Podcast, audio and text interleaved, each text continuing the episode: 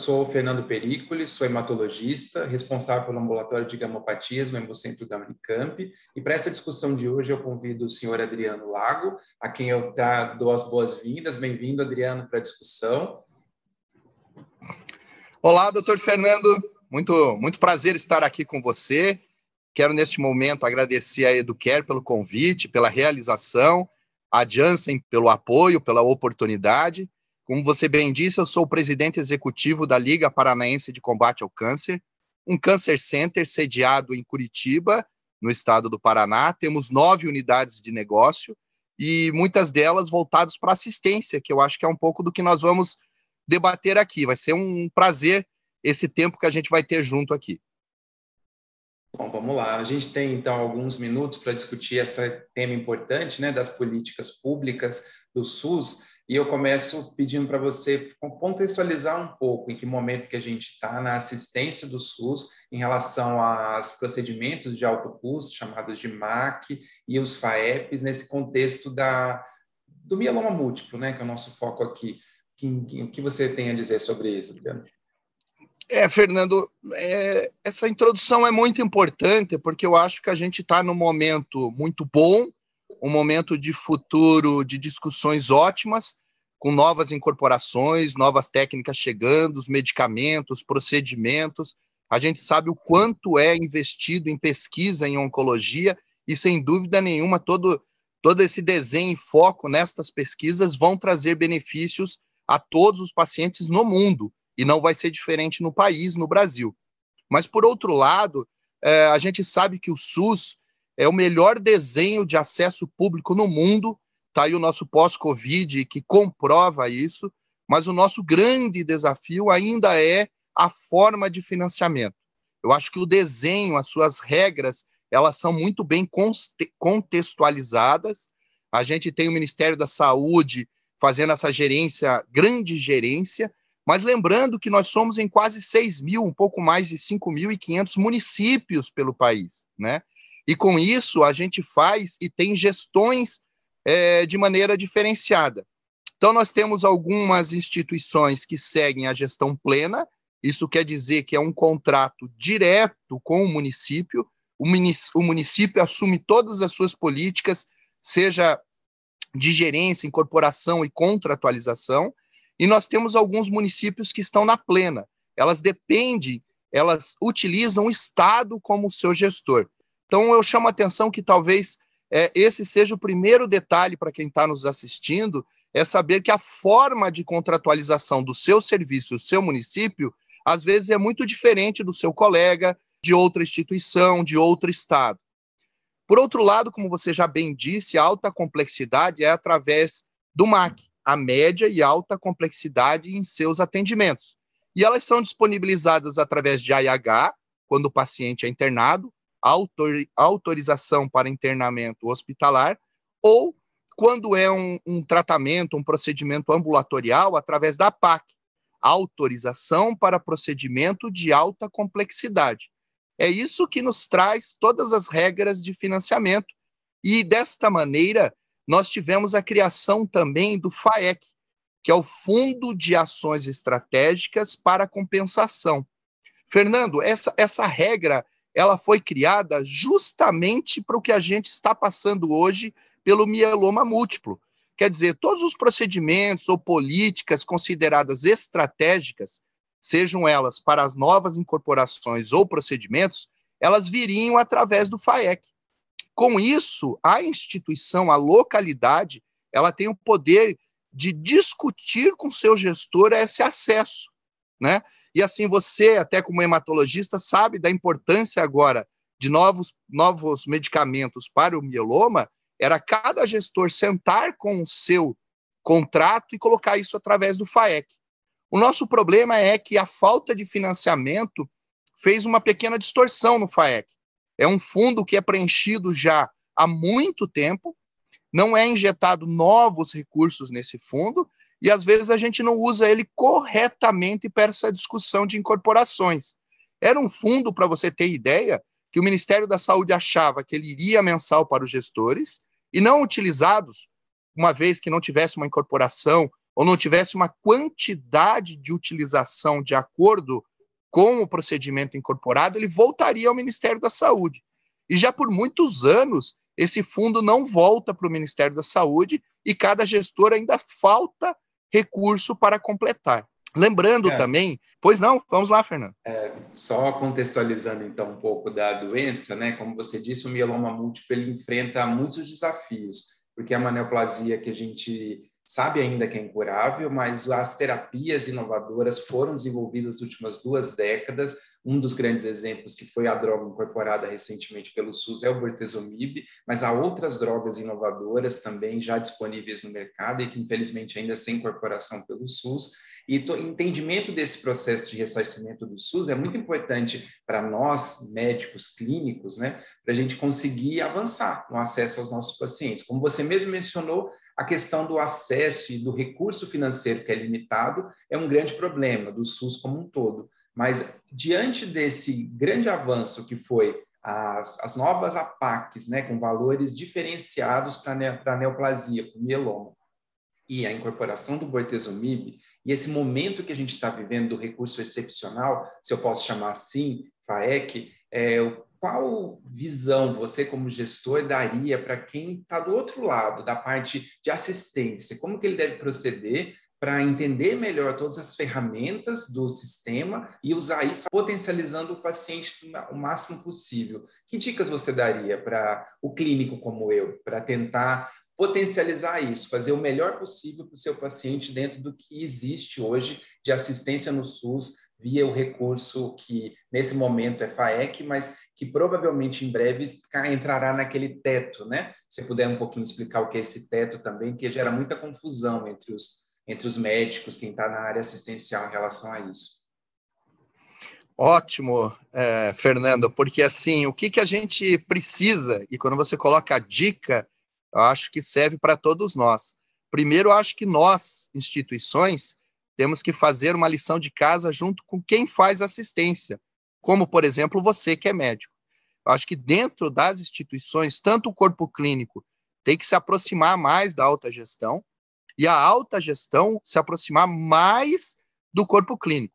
Frente ao desenho que eu fiz, frente à pergunta que você colocou, até como dica, e frente ao que a gente já disse, que ainda virão outras novas incorporações, mas nós temos que aproveitar o momento daquela que está disponível como por exemplo agora para o mieloma múltiplo. Eu acho que essa junção, entendendo como é o comportamento assistencial, que ferramentas o médico precisa, talvez a segunda dica seja a soma desses dois players, instituição através da autogestão e instituição através dos médicos que lideram a assistência, é uma reunião, uma aproximação mais técnica do seu gestor. Explicar para ele com o médico ao lado qual é o efeito de ter esse acesso, acesso e qual era o efeito de não ter esse acesso, para a gente ver o quanto as famílias, os pacientes, a sociedade é impactada. E aí sim, através disso, fazer o uso do recurso do FAEC, né? lembrando que o valor que vem como sugestão do Ministério da Saúde é um pedaço. O financiamento do SUS ele é tripartite. Se espera que municípios e estados também completem este valor, Fernando. Então, a primeira dica é aproximar assistência de instituição, profissionais e instituição de alta gestão, para daí sim, juntos com alta, ou melhor, juntos com o gestor, poder negociar e ele não só é, destinar essa parte do FAEC para esse tipo de tratamento, mas ele também completar, também investir no recurso para a gestão de saúde dos seus munícipes. Eu acho que essa é uma dica muito importante e que a gente vê, às vezes, que o próprio médico, como você disse, desconhece porque a gestão não procura e às vezes a instituição não briga. Briga no sentido de negociar e trazer esse recurso porque não tem um médico do lado explicando os impactos com a incorporação ou sem ela. Quando você fala em impacto, você está mencionando isso. A longo prazo, a questão de um teto subótimo seria nessa, nessa ideia, qual seria o pior cenário possível para uma instituição que não aproveita esses momentos únicos de incorporação de novos procedimentos, como está acontecendo no mieloma? que essa instituição pode sofrer como um efeito negativo? Ela pode, por exemplo, ser descredenciada como o CACOM e o NACOM? Chega-se a esse ponto, não? Não, o descredenciamento, não. Eu colocaria o impacto que eu quis me referir um pouco é pensando mais no paciente, né? Imagine você, médico, ter o mieloma ali na sua frente, o paciente não conseguir oferecer o que melhor o SUS já tem incorporado. Mas o impacto que você mencionou, Fernando, é muito importante, porque também, se eu disponibilizar o, o, o procedimento, se eu disponibilizar o medicamento, mas como gestor não trazer os recursos, o impacto financeiro futuro realmente vai ser muito grande. E a gente sabe que só o recurso que vem do Ministério da Saúde é insuficiente. Então é um jogo de xadrez no qual ele, como diz o contratualização, contratualização do SUS, ele é tripartite, mas nesse caso a gente precisa envolver outros players. E a incorporação da alta complexidade através do MAC, ele só é registrado depois de você comprovar através de números uma série, uma série histórica de no mínimo 12 meses. Então, por isso, usar estrategicamente a incorporação, fazer o registro e o atendimento, porque no futuro, como você disse, o impacto vai ser grande se você não gerar essa série histórica para 12, 18 meses prospectivos para frente, você sentar com o gestor e mostrar: olha, o que veio pelo FAEC beneficiou tantos pacientes. Olha aqui o médico, nós tivemos esses resultados, essas condições e precisamos dar a continuidade. Então, o impacto futuro é sobre várias óticas, né, Fernando? Financeira, do paciente, de resgate, enfim, de crescimento sustentável do SUS. E quando a gente é, pensa no cenário atual, nesse momento que é único, mas que ainda, do ponto de vista do mieloma, pensando só no mieloma, mas, não mas tentando extrapolar para outras neoplasias, que a gente sabe que, mesmo no cenário atual do mieloma, esse valor atual da, da PAC, né, na primeira e na linha subsequente, ele é insuficiente para a incorporação dessas novas, tecno, novíssimas tecnologias, vamos chamar assim. Ela paga o bortezomib, mas não paga outras tecnologias que vieram depois. Eu fico imaginando como que a gente pode dar esse passo, até como país, sabe? Porque isso, eu estou falando desse nosso pequeno cosmo, o tratamento do mieloma múltiplo, mas isso está acontecendo em outras neoplasias, né, Adriano? Então, eu fico imaginando como que a gente, como país, que, como você mencionou, o SUS é um grande avanço, foi comprovado isso na pandemia, e a gente tem que louvar e agradecer que o SUS existe, mas do ponto de vista da assistência oncológica, ainda vejo que a gente caminha um passo atrás, talvez alguns passos atrás do que deveria, usando, por exemplo, como, como exemplo, a saúde pública europeia, em que essas tecnologias elas são incorporadas com mais rapidez do que aqui. Eu não sei que considerações você pensa sobre isso, sobre como que a gente poderia avançar, pensando agora não só no agora, mas no nosso futuro, sabe? Porque a assistência oncológica, do ponto de vista de quem está aqui do lado do paciente, a gente vê isso, que isso tem um impacto para o paciente, para a qualidade de vida dele direta, ele não ter acesso às tecnologias mais novas e acaba impactando no próprio sistema de saúde, que o paciente, às vezes, em desespero, acaba recorrendo à judicialização, né? Então, tem outros impactos aí que a gente, não é o nosso foco de hoje, mas acaba impactando também. Como é que você vê esse cenário, assim, da, do ressarcimento do SUS e essa busca incessante por avanço e a gente, com a impressão de que a gente está sempre, talvez, algumas décadas atrás do que deveria dar de acesso para esses doentes? É. Bom, vamos, lá, né, Fernando? Você fez ótimas considerações e talvez elas desmembrem em falas, né, ou objetos de discussão diferentes, né. Primeiro, é específico para uma incorporação que está agora, como a gente falou do mieloma, é tudo que a gente disse para trás. Ele vem através do fundo estratégico, tem que sentar com o gestor, tem que fazer um review do que está sendo usado de saldo de valor deste fundo, para o quê, e remanejar ele para que se tenha essa condição de incorporação sustentável do mieloma. É, paralelo a isso, lembrar instituição e assistência junto ao gestor, que é lá tripartite, e a gente espera, a gente como sociedade, que ele coloque parte do recurso para complementar este valor e não gerar nenhum tipo de déficit, nem para a instituição e nenhuma falta de acesso para o paciente. Só te perguntar uma coisa em relação a isso. Ele é obrigado ou ele é sugerido? Tem algum mecanismo que obriga o Estado e o município a complementar esse recurso? A, a lei diz que é tripartite. Então, a gente espera que ele coloque o valor. Mas ele Aí não é ele, como, não, é, não, ele é obrigado, mas daí como ente público, né? Ele tem que aplicar, dependendo se é município, estado, de 12 a 15 ou de 12 a 18% do seu orçamento. Então, só que às vezes isso é distorcido em outras rúbricas, como por exemplo, saneamento básico, como se fosse uma promoção ou prevenção de saúde. Então, eles têm a obrigatoriedade por um percentual, mas não específico numa assistência. E aí, né, nós que trabalhamos diretamente com oncologia, temos uma rúbrica, né, uma despesa maior frente a essas incorporações que são mais caras diante de toda a tecnologia que ela tem. Então, ele é obrigado pela legislação, mas não especificamente para qual disponibilidade de tratamento ou medicamento. Por isso, repito, é importantíssimo essa reunião técnica de instituição junto com o gestor, para fazer essa revisão de quanto ele está colocando, de quanto ele está participando e de como está sendo usado esse recurso. Esse pode ser um grande momento é, para a gente já de imediato olhar o mieloma. Mas quando você olha para frente, como você disse, a gente, a gente vê outras doenças que estão tendo incorporações oncológicas, doenças raras que estão com novos medicamentos aí que são é, uma fortuna, né? passam da casa de milhões, que também precisam ter um olhar com cuidado. A gente sabe de novas abordagens de tratamento, tá aí, você que é hematologista, talvez possa até falar melhor. Eu acho que o Carticel veio comprovando tudo cientificamente que é uma nova abordagem, vai ser uma abordagem de futuro. Provavelmente nos próximos anos teremos carticel até para tumores sólidos. Então, fazer esse exercício do que nós temos já, de novo, o que a gente está discutindo agora sobre mieloma múltiplo, mas pensando que a boa prática de gestão, que a boa prática de negociação e discussão com o gestor local, estadual e federal podem trazer uma melhor garantia de sustentabilidade para novos procedimentos. Né?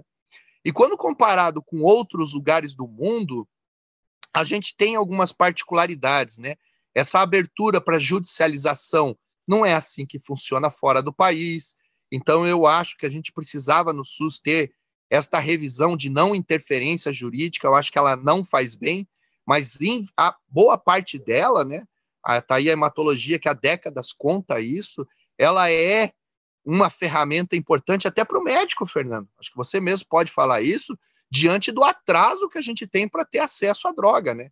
Então a gente vê colegas teus fora do Brasil tendo o uso de uma droga muito bem aplicada para o paciente e ela só chega para o nosso paciente SUS uma década, quase duas décadas depois. Então esse gargalo de tempo, prazo para ter a droga também é um fator de gerar judicialização. Eu acho que são componentes diferentes, mas importantes e sempre presentes em discussões como nós estamos fazendo agora aqui. Eu concordo totalmente com você. Eu acho que o que falta, na, talvez na esfera federal no Brasil, seja uma ferramenta mais clara de incorporação de tecnologia, como é, por exemplo, o NICE, né, no Reino Unido que eles analisam baseado no impacto orçamentário, tem um limite claro que a partir de tal impacto orçamentário a, a tecnologia de incorporação proibitiva. A Quanitec é um avanço, mas é um avanço parcial, porque eles não têm esse lado da, do balanço do ponto de vista orçamentário. A gente não tem até o momento nenhum teto, né? Que até, que até aquele valor eu consigo incorporar, a partir daí não, é meio que aleatório. Como você disse, essa abertura para a judicialização, que acaba sendo a única ferramenta para o médico às vezes, mas é ruim para o sistema como um todo, né? Porque quem é o, a, o indivíduo, a pessoa para decidir sobre o gasto total do orçamento, né? Tem que ser o gestor, tem que ser você, quem está fazendo a gestão do todo, que tem que decidir onde aplicar o recurso. Então, quem está vendo apenas o paciente, o seu problema individual, jamais vai ser capaz de analisar o quanto que aquele recurso que é, individualmente parece pouco, mas se todos partirem para a judicialização, pode ser insustentável para o sistema como um todo, né? É, é, verdade. E você citou a Conitec, né? Eu sempre, eu sempre comento em, em reuniões internas com meu time, com meu time. Eu acho que a Conitec que deveria fazer o saldo, ou melhor, deveria controlar e gerenciar os saldos de todos os FAECs pelo Brasil, né? Nós somos mais de 5.500 municípios. O Paraná, por exemplo, nós somos em 399, mas esta verba deveria estar neste fundo e gerenciado pela Conitec, porque daí ela poderia ter a sua visão futura do que consegue incorporar e o que não consegue incorporar. E voltando na judicialização também, às vezes a gente vê medicamentos que estão lá na Conitec, ou procedimentos, que o seu tempo de aprovação, como é lento, dá essa abertura para judicialização. Então é uma engrenagem, né, Fernando, muito grande de gestores, profissionais, pacientes, para um país federalizado muito grande como nós somos. Então, é, realmente eu acho que o gestor com a instituição tem que fazer esse exercício ali, até porque, talvez, né, Fernando, eu fico pensando, as pessoas que estão nos assistindo agora, que são pacientes, ou que são pessoas da sociedade, talvez nem sejam profissionais de saúde, mas que conhecem uma história familiar ou de alguém próximo com mieloma, né? Primeira pergunta que faz é como é que eu tenho esse acesso? Como é que eu chego? Então, quando eu falo desse tamanho, nem todas as cidades desses seis, quase seis mil municípios têm estrutura profissional para atender o mieloma. Então, eles dependem de grandes UNACONs ou principalmente de grandes CACONs espalhados pelo Brasil, que aí são um número reduzido. Então, nem sempre o município é o que vai fazer a gestão. O município vai depender da gestão do contrato da instituição onde o seu município vai ser atendido. Então, é, é um componente a mais, né? A cidade que não tem o CACOM e o UNACOM, às vezes ele tem que ter a atenção dessa gestão que estão dando para o acesso dos seus pacientes dos seus munícipes que não são feitos localmente. Tem mais esse fator que complica, né, Fernando?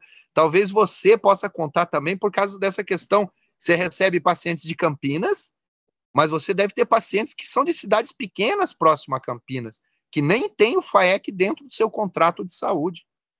Exatamente. É, aqui na nossa região, a gente está dentro de uma estrutura chamada DRS. O estado de São Paulo é dividido em, em setores né, de saúde, e a gente, especificamente no setor de oncohematologia, é responsável por uma grande região aqui do interior de São Paulo, de mais de 6 milhões de habitantes, então é, drena uma quantidade grande de paciente.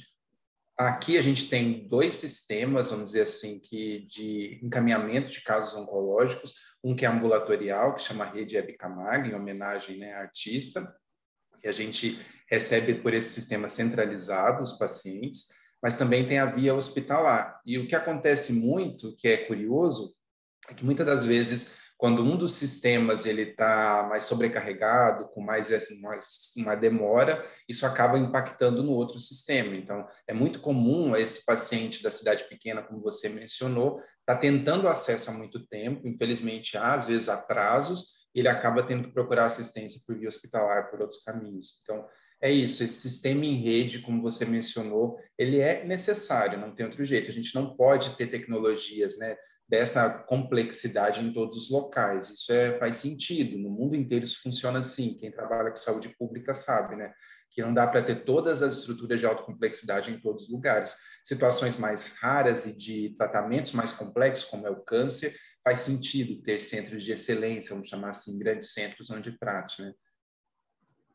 Pois é, você veja, você colocando o tamanho que é o estado de São Paulo, a potência que é até do ponto de vista econômico.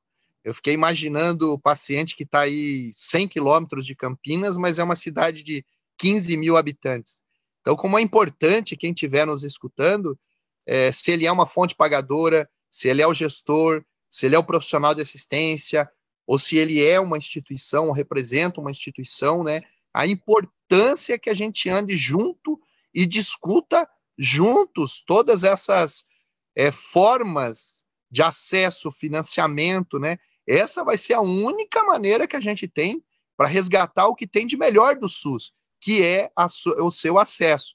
Mas talvez para tentar é, melhor achar uma fórmula para o que a gente tem de vilão nesse momento, que é o financiamento.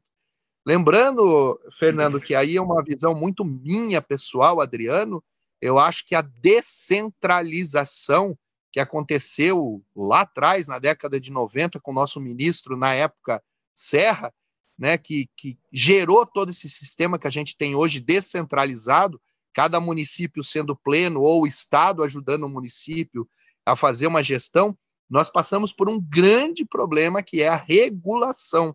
O mioloma passa por isso, doenças hematológicas que a gente prevê horas para iniciar um tratamento, eles dependem de uma regulação.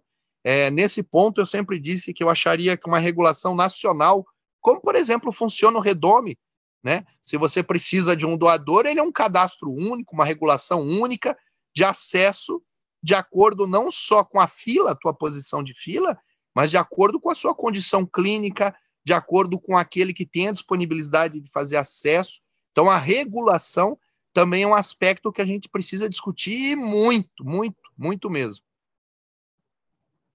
Muito legal. Eu concordo totalmente com você que eu acho que a gente, para oncologia especificamente, um sistema em que cada pequeno município é capaz de se autogerir não faz sentido. A gente tem que realmente pensar como um todo, como um país. Eu dou um exemplo, inclusive, da minha área, mas que não é mieloma, que são as leucemias agudas, que nesse momento é um drama em várias partes do Brasil. Vou dar o exemplo que eu soube recentemente do estado da Bahia, em que até pouco tempo atrás o único centro no estado inteiro da Bahia, que é um país, que trata, trata a leucemia aguda fica em Salvador. Então imagina, um estado daquele tamanho só ter um local em que todos os pacientes devem ser encaminhados. E essa realidade, infelizmente, a gente vê Brasil afora, como é aqui. Aqui a gente é o único centro também que trata a leucemia aguda num raio de pelo menos 200 quilômetros. Então, essa realidade do paciente com leucemia aguda, eu acho que mostra muito bem o quanto que a gente precisa mesmo de um sistema em rede, com uma regulação mais eficiente e talvez com esses sistemas de alerta que você deu para mim o exemplo principal, que seria a ideia de nacionalizar algumas coisas. Algumas doenças raras e de ação imediata, elas não podem né, ficar na origem esperando a disponibilidade de vaga. Elas deveriam ter uma, uma, uma supra-regulação para esses casos não ficarem esperando, mas infelizmente isso não acontece ainda. É, a gente sabe aí do problema, principalmente no que você citou de leucemia aguda, de pacientes que acabam morrendo até sem o diagnóstico. Né? Imagine quanto mais o tratamento. É, mas é curioso, né, é, Fernando? Você em São Paulo, eu no Paraná, aí você citou a Bahia, e a gente fica pensando, né, o tamanho desse país, quantas pessoas precisam de momentos como a gente está fazendo, discutindo, mas envolver outros players, como já foi dito aqui, né? O gestor, o município, o ministério, em fóruns que em todos se entendam, né? É, e a regulação é um ponto crucial. Lembrando que no teu exemplo eu, é, que você fez, também falta outra, outra questão importante, né? O diagnóstico do câncer ele ainda não é um informe compulsório, né? Então, se ele fosse compulsório, ou ele sendo compulsório, ele dá uma condição melhor de tratar a regulação, né? Até porque você deu um exemplo de leucemia, nós estamos discutindo, nosso foco principal é o mieloma com a oportunidade que tem de uma nova droga que vai ajudar o paciente, mas a gente fala câncer é uma palavra só. Mas cânceres, os tipos e os formatos deles, eu acho que devem passar de 100, não, Fernando? E cada um com um comportamento diferente, né? Tem mais esse fator que a gente acabou nem discutindo aqui na nossa né, diretamente. Exato, nessa, próxima, nessa breve discussão, né? É só para mesmo, é, mas... acho que atiçar o público, né? A pensar um pouco mais sobre esses assuntos. Eu acho que de mensagens que a gente pode deixar, então, para finalizar, eu acho que seria base, mais importante seria isso. Vou, vou repetir o que você falou. Eu acho que quem está do meu lado, do lado da assistência, tem que se comprometer a tentar entender, tá? Quem, quem faz assistência tem que começar a entender um pouco mais sobre as ferramentas que o SUS tem, porque é muito fácil a gente falar, ah, não existe o recurso, o SUS está ultrapassado, o SUS não incorpora a tecnologia. Essa é uma visão simplista de quem está do lado da assistência e às vezes conformacionista, vai ficar conformado eternamente, só se lamentando. Mas isso não é verdade. Então a gente está discutindo aqui hoje como o SUS está tentando melhorar. E o mieloma é o grande exemplo disso, né? Essas novas APACs foram criadas, elas estão valendo e neste momento nós, médicos oncohematologistas que prestamos assistência aos pacientes com mieloma, temos o compromisso e o dever de nos informar e nos aproximar dos nossos gestores para tentar entender da melhor maneira possível a nossa realidade local, que como o Adriano disse, pode mudar de acordo com o local do país que você está, porque existem sistemas de gestão que são particulares de cada local, mas você, a primeira coisa que você tem que fazer é você se comprometer a entender com o seu gestor, se aproximar dele o máximo possível e tentar criar formas de tornar isso uma realidade para o seu paciente para ele ter acesso a essa tecnologia que a gente conseguiu, felizmente, o Bortezomib, e que está no futuro próximo outras tecnologias que estão vindo. Talvez não as muito, as muito caras, mas existem outras tecnologias que, como a gente sabe, está no processo de queda de patente. Então, em breve, outras tecnologias que hoje a gente não tem acesso com esse recurso da PAC poderão estar disponíveis. Então, a mensagem que eu deixo é que nós que estamos na assistência temos o dever de ajudar os nossos pacientes, nos inteirando muito mais do que fazemos hoje de gestão. É nosso, nosso dever. É, eu deixo para o Adriano dizer as mensagens que ele gostaria de falar para o público, que ele acha que é o mais importante do ponto de vista de gestão. Bom, Fernando, é, se é uma mensagem, eu vou copiar a tua ideia, Fernando, que ficou muito legal. Você falou o meu lado e puxando para o seu, que são os profissionais de assistência, o corpo clínico, os médicos, interagirem mais. Ficou ótimo. Então, eu acho que eu vou inverter. Então, a minha mensagem aqui fica para que as instituições se aproximem mais do seu corpo clínico. Né? Nós, como instituição, temos é, na nossa origem a prestação de serviço. Então, a gente não produz um produto materializado, e sim uma prestação de serviço. E esse tipo de empresa, o que ele tem de mais valioso é o capital humano. E mais valioso no que a gente faz, que é combater o câncer, são as pessoas intituladas para isso. Enfermeiros, é, médicos, nutricionista, fonoaudiólogo.